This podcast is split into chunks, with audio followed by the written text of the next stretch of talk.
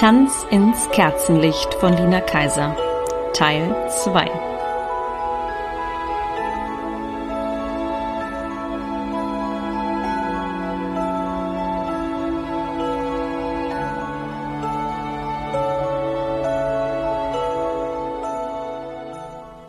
Hey, Katinka! riss uns eine schrille Stimme aus den tiefen Blicken. Oh, hi, Ariane, begrüßte ich die junge Frau mit dem Kurzhaarschnitt, die sich an unseren Tisch gestellt hatte. Ich bin gerade mit ein paar Mädels hier, hab dich gesehen und dachte, ich sag mal Hallo. Ariane strahlte mich an und ich rang mir ein freundliches Nicken ab. In Wahrheit wünschte ich, sie würde genauso schnell wieder verschwinden, wie sie aufgetaucht war. Ariane war seit dieser Saison neu in meiner Fußballmannschaft. Ich kannte sie noch nicht sonderlich gut.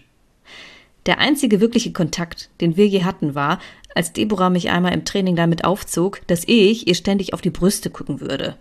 Während ich mich dann darüber aufregte, hatte Ariane mir zugezwinkert und gesagt, dass ihr das auch manchmal passieren würde. Das war's. Als ich nun für das Wichteln in unserer Mannschaft Ariane gezogen hatte, war mir sofort klar, dass ich ihr ein lustiges Lesbengeschenk machen musste. Also hatte ich ihr ein Busen-Memory-Spiel gekauft. Morgen würde sie sich darüber freuen dürfen. Wir sehen uns ja morgen, gab ich ihr einen herben Wink mit dem Zaunpfahl, dem sie nur mit einem noch breiteren Lächeln begegnete. Ich freue mich schon total auf die Feier, sagte sie. Emotionslos wie ein Roboter nickte ich mechanisch. Ariane hielt es einige peinliche weitere Sekunden aus, an unserem Tisch stehen zu bleiben. Dann merkte sie, dass kein Gespräch zustande kommen würde und verabschiedete sich endlich. Emilia sah ihr nach. Sag mal, kann das sein, dass die auf dich steht? Was? Ariane? Ach Quatsch, nein. Die ist nur bemüht, nett zu sein, sagte ich und lachte und glaubte das tatsächlich. Der Abend neigte sich dem Ende entgegen.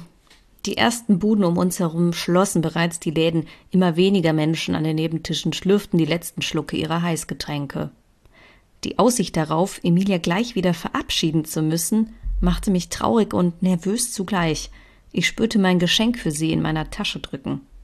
Was sie wohl dazu sagen würde, wenn sie die Schatulle mit der Aufschrift für die Frau, an die ich immer denken muss, auspackte und den silbernen Ring daraus hervorholen würde.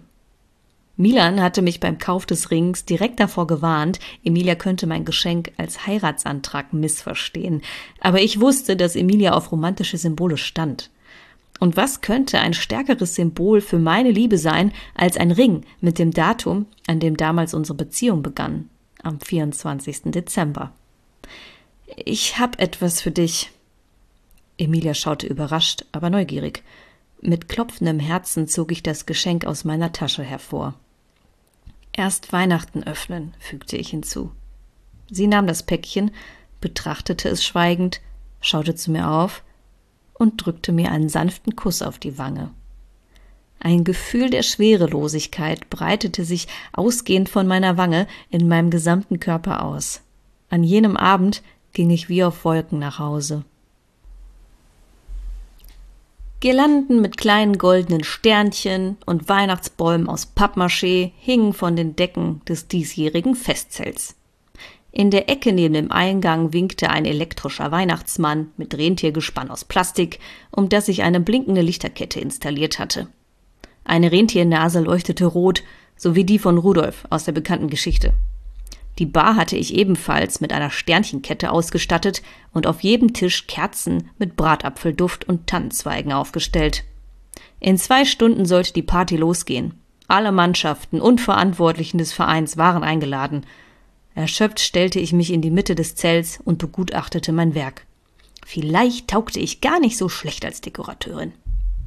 Wow, Katinka! Deborah trat neben mich, eine Kiste voller Weinflaschen in den Armen. Zufrieden strahlte ich sie an. Noch nie war unsere Weihnachtsfeier mit so viel Kitsch überladen wie in diesem Jahr, murmelte sie und trug die Kiste hinter den Tresen. Ich hab mich sehr bemüht. Das sieht man, Katinka, das sieht man. Ach, hör auf, mich zu verarschen. Deborah zwinkerte mir zu und räumte die Flaschen ein. Also ich muss jetzt gleich noch mal los. Hab noch kein Geschenk für Leonie zum Wichteln, sagte sie. Sehr gut, knapp zwei Stunden bevor es losgeht, sagte ich. Deborah und ich hatten uns verbotenerweise verraten, wen wir jeweils gezogen hatten. Ach, weiß gar nicht, was ich holen soll. Was hast du denn für Ariane gekauft?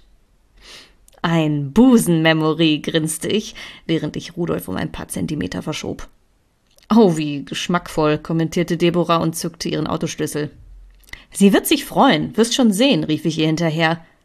Ich konnte ja nicht ahnen, wie recht ich damit hatte. Die Feier war bereits in vollem Gange, als sich unsere Mannschaft um einen langen Tisch in der Ecke des Zelts zusammentrommelte. Zeit zum Wichteln, rief ich gegen die laute Musik an. Fröhliche und manche bereits von den Getränken des Abends ermüdete Augen blinzelten mich an. Da ich bislang ständig damit beschäftigt gewesen war, Flaschen abzuräumen, hinter der Bar auszuhelfen oder die Plastikrentiere wieder aufzustellen, die irgendein Vollhorst wieder umgestoßen hatte, war ich nicht minder müde, aber vollkommen nüchtern. Während die Mädels ihre Geschenke hervorholten und sich gegenseitig überreichten, marschierte ich mit meinem Päckchen siegessicher auf Ariane zu, die schon allein von meinem Auftreten überrascht schien. Du hast mich gezogen, Katinka? Mit einem vollkommen von mir und meinem Präsent überzeugten Lächeln gab ich ihr das Päckchen in die Hand, nickte und sagte Frohe Weihnachten. Ich hoffe, du Ach, du wirst schon sehen. Es spricht für sich. Dann zwinkerte ich ihrem Honigkuchenpferdgesicht entgegen und wandte mich Katja zu, die bereits mit ihrem Wichtelgeschenk für mich wartete. Während ich mich dann über ihre Backmischung mit Fußballkuchenform höflich freute, bemerkte ich bereits, dass es hinter mir erstaunlich still geworden war. Ich drehte mich Ariane zu, um die sich Melli, Leonie und Birte ringten, und wollte gerade einen frivolen Kommentar zu dem Busenmemory abgeben, als mich Arianes weit aufgerissene Augen jäh davon zurückschrecken ließen. Auch die anderen sahen mich erstaunt an. Leonie begann zu kichern, und gerade als ich nachfragen wollte, erblickte ich die Schatulle in Arianes Hand und den Ring an ihrem Finger. Ich, ich bin sprachlos, Katinka. Sprachlos war ich auch. Tatsächlich begriff ich zunächst gar nicht, was passiert war und verfolgte die Szenerie wie ein hilfloser, stummer Karpfen. Ariane betrachtete den Ring an ihrem Finger, fasste sich gerührt an die Wangen, zeigte ihn den anderen Mädels, die nach und nach alle mitbekommen hatten, dass hier etwas Außergewöhnliches passierte. Für die Frau, an die ich immer denken muss, las Leonie den Aufdruck auf der Schatulle vor und nickte mir beeindruckt zu. Mir schoss glutheiß die Röte in den Kopf, so dass ich glaubte, er würde explodieren. Ariane bewegte sich auf mich zu.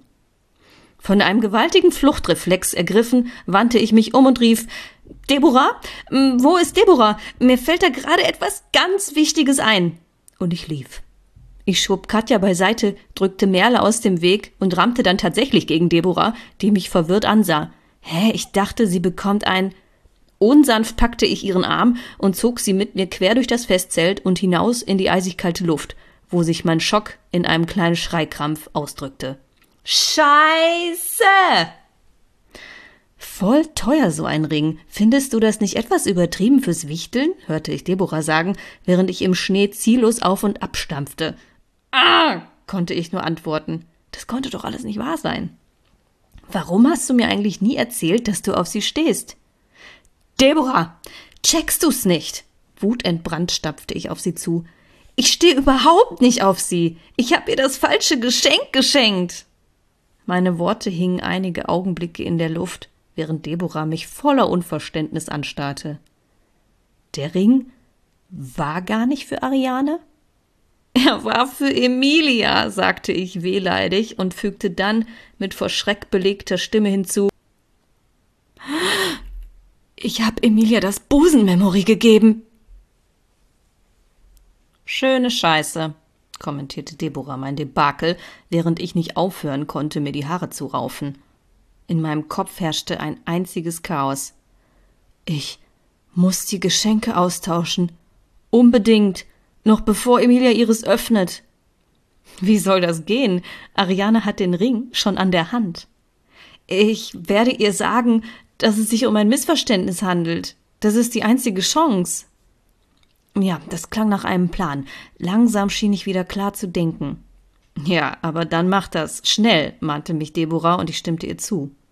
Sofort, sagte ich, lockerte kurz meine Schultern, atmete tief ein und aus und lief schnurstracks zurück ins Zelt. Aber weit kam ich nicht. Ariane stand bereits am Eingang und wartete auf mich. Können wir kurz reden? Sie führte mich in eine Ecke des Zells, abseits des Trubels und weit weg von der Tanzfläche.